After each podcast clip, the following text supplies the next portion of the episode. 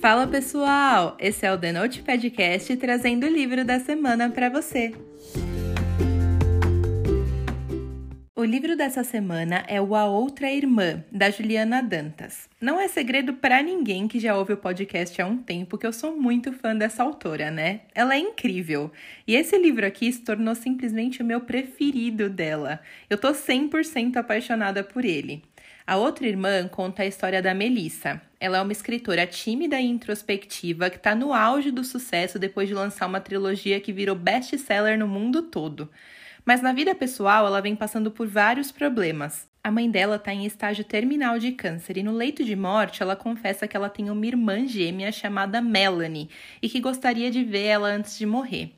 A Melissa fica chocada, mas vai atrás da irmã para cumprir o último desejo da mãe. E por mais opostas que sejam as personalidades das duas, elas se unem para ficar com a mãe nos últimos dias de vida dela. A Melissa e a Melanie levam duas vidas totalmente opostas. A primeira tem o sucesso e o glamour dos holofotes, mas é tímida demais para encarar o seu público e só queria o sossego de uma vida normal. E a outra leva uma vida simples numa cidade bucólica do interior com o marido e três filhos num relacionamento desgastado, porém sonha em conhecer o mundo e alcançar novos horizontes. Elas acabam entrando num jogo de troca de identidade que pode ser tão atraente quanto perigoso. Esse livro é escrito em primeira pessoa com mais de um narrador.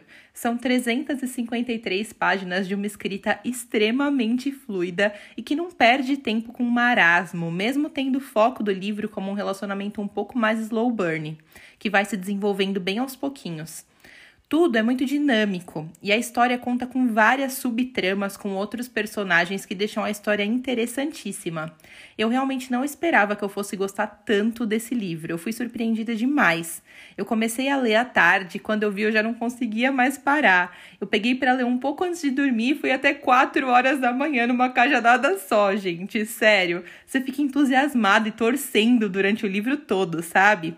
Tem várias cenas que a gente fica eletrizado, lendo correndo para saber o que vai acontecer. E o casal principal tem uma química incrível. Minha nota para esse livro é 10. A Juliana deu um show de escrita e construção narrativa. Em algumas cenas eu ficava tão eufórica que eu queria dar um gritinho, sabe?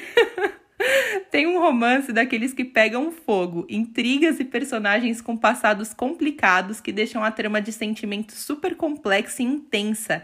E o protagonista masculino tem uma vibe de Tristan do livro Ar que ele respira da Brittany C. Sherry, sabe? Nossa, é simplesmente perfeito, gente. Eu recomendo demais. Eu li esse livro na versão física porque a edição dele é a coisa mais linda. Até o marcador que vem junto é perfeito. Tem uma irmã de cada lado e as fotos são lindas. Mas ele também está disponível no Kindle Unlimited, viu, gente? Vale a pena demais essa leitura. Agora vem a parte com spoiler, e se você não quiser saber os detalhes específicos do livro, é melhor a gente dar tchau por aqui. Depois que você lê, me conta o que você achou.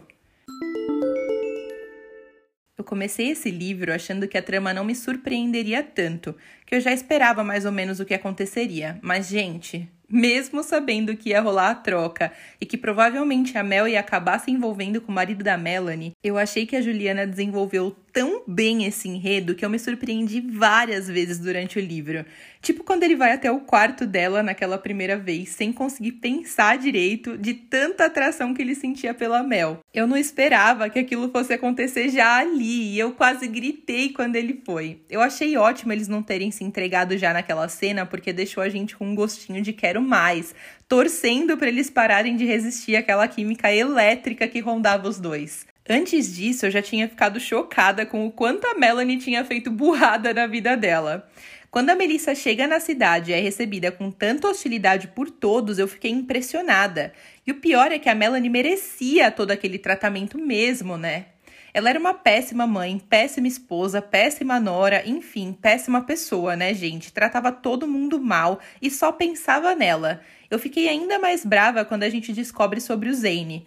Meu, como ela foi capaz de trair o Connor, gente, que raiva. Enfim, eu amei a hora que a Melissa finalmente se permite viver aquele conto de fadas.